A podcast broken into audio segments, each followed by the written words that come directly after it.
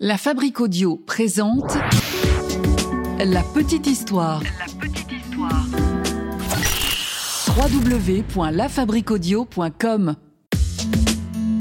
Le prix Nobel est une récompense à la renommée internationale que tout le monde connaît, au moins de nom, un prix qui a été créé en 1901 et qui vient récompenser des hommes et des femmes pour leur travail si ce travail a apporté, je cite, le plus grand bénéfice à l'humanité. Alors ce travail peut se faire sous forme d'invention, de découverte ou bien encore d'œuvres littéraires et cela peut aussi passer par un travail en faveur de la paix. Un chiffre à retenir, c'est 65. Ouais, depuis la création de cette récompense, 65 Français ont reçu ce prix Nobel. Mais connaissez-vous euh, Monsieur Alfred Nobel, qui est à l'origine de ce prix euh, prestigieux? Aujourd'hui, dans la petite histoire, on va donc s'intéresser au créateur de la récompense la plus prestigieuse au monde, un créateur euh, qui, de son vivant, n'avait absolument pas la réputation d'homme de paix qu'il a aujourd'hui. Ah ouais. hmm. Quelle histoire ça aussi.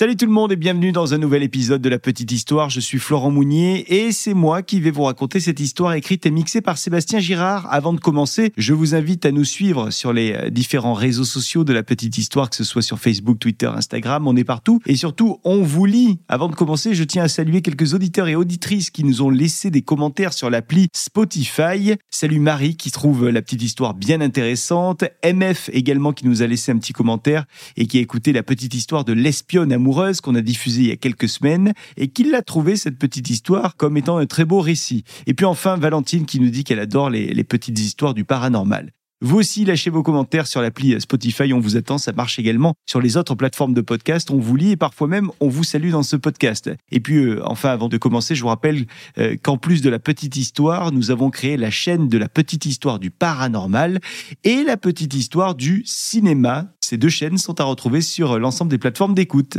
Allez, on prend la direction aujourd'hui de la Suède, lieu de naissance de notre cher Alfred Nobel.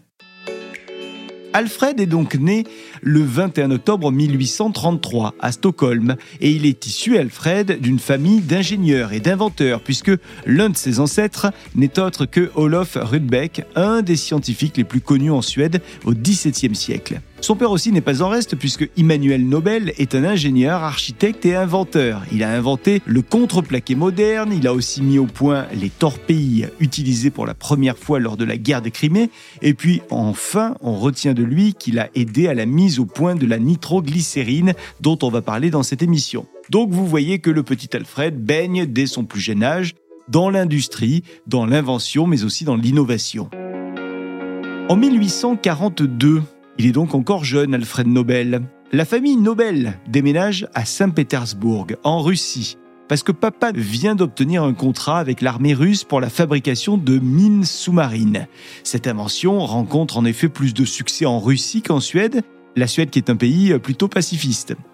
Alors arrivé en Russie, Alfred va s'intéresser au monde de la chimie, notamment grâce à Nikolai Zinin, qui est membre de l'Académie des sciences de Russie et de la Société de physique et de chimie de Russie. Zinin, qui est donc une éminence puisqu'il est notamment connu pour la réduction de zinine, un procédé qui permet la réduction du nitrobenzène. Je vous ai perdu? C'est normal, je me suis moi aussi perdu. Quoi qu'il en soit, ce que je peux vous dire, c'est qu'Alfred Nobel voyage beaucoup à cette époque, alors qu'il est encore jeune. Il voyage pour ses recherches déjà, et euh, ces voyages l'emmènent notamment vers la France, mais aussi vers l'Allemagne, l'Italie ou bien encore les États-Unis. Et tout ça lui permet d'apprendre de nouvelles langues, en plus du suédois et du russe qu'il maîtrise. Donc vous l'aurez compris, on peut dire qu'Alfred est un jeune homme bien occupé, il n'est encore qu'un adolescent à ce moment-là, mais pourtant il fait déjà la rencontre de pas mal de personnalités du monde de la physique et de la chimie. Et d'ailleurs, à 17 ans, Alfred est en voyage en France, à Paris.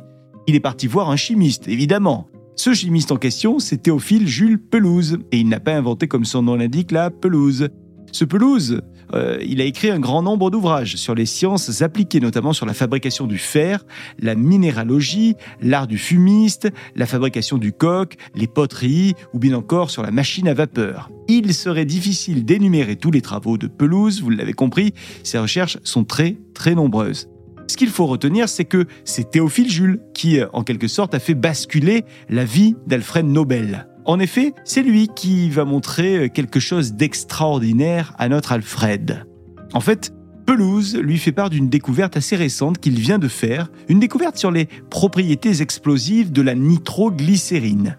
Nobel est simplement halluciné par ce qu'il voit, halluciné par cette découverte de pelouse, et c'est donc à partir de ce moment-là qu'Alfred se met en tête que son seul et unique objectif sera désormais de maîtriser et de contrôler cette substance de la nitroglycérine et son pouvoir explosif.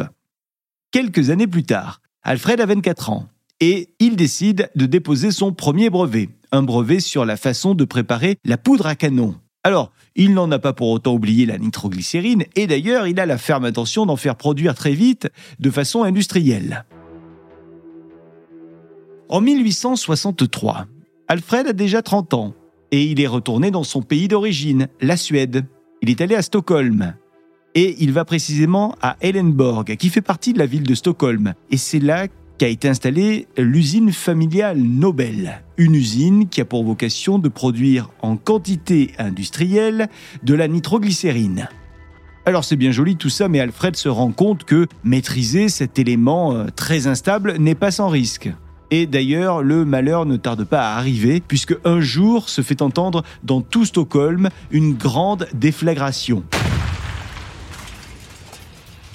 Une terrible explosion vient d'avoir lieu. Une explosion qui provient de l'usine Nobel. L'usine vient de se faire totalement raser par l'explosion. Bilan de l'opération, plus d'usine et surtout, surtout, cinq personnes tuées dont le frère cadet d'Alfred, Émile Oscar Nobel. On est en 1864. Alors ce drame va forcément euh, faire changer d'avis Alfred sur ses recherches.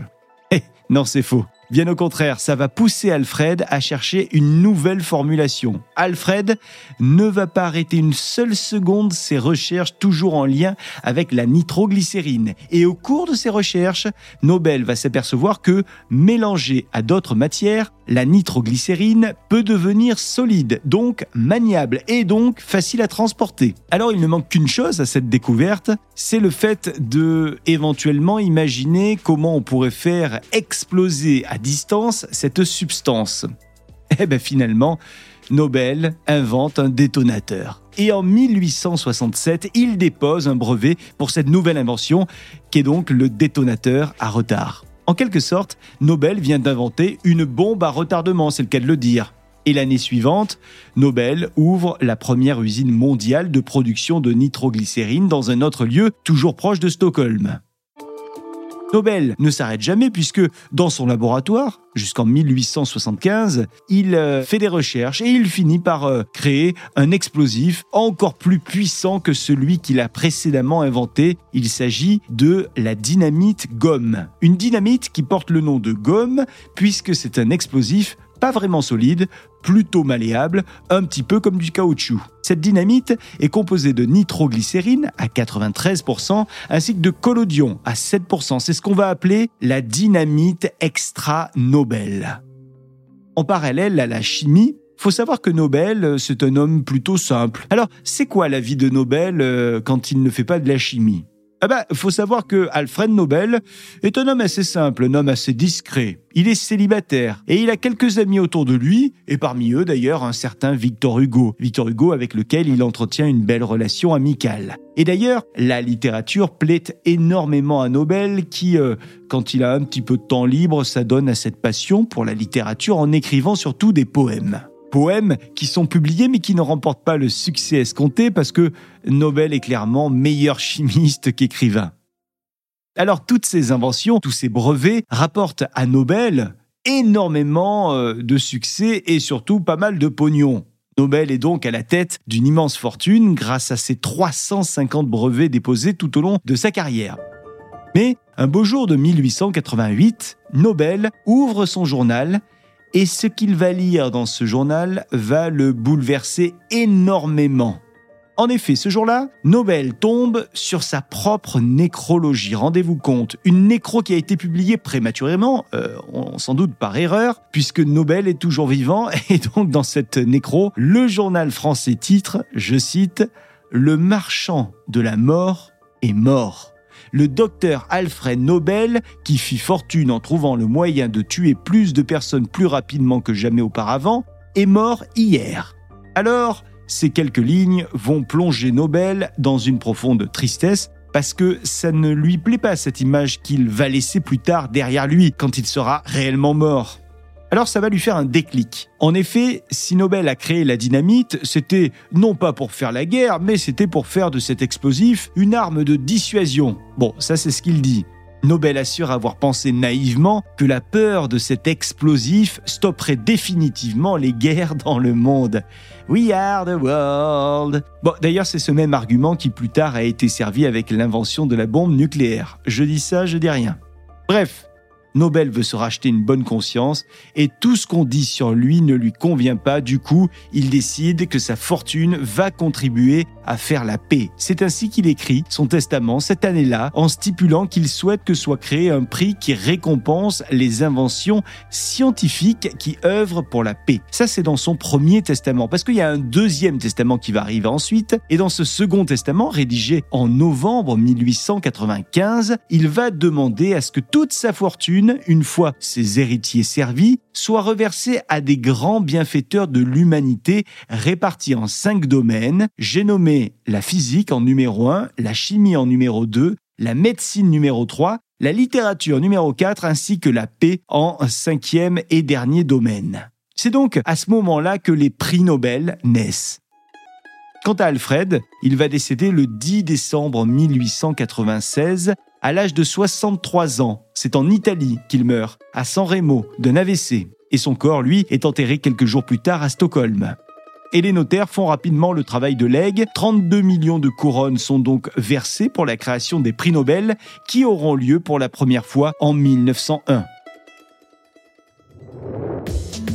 Voilà pour cette petite histoire sur Alfred Nobel, inventeur de la dynamite et euh, du prix Nobel. Merci de l'avoir suivi, cette petite histoire. J'ai eu le plaisir de vous la narrer. C'est Sébastien Girard qui a allumé la mèche de la dynamite de cet épisode. En tout cas, c'est Seb qui a écrit cet épisode et qui l'a mixé pour vous. La Fabrique Audio présente La petite histoire. La petite histoire.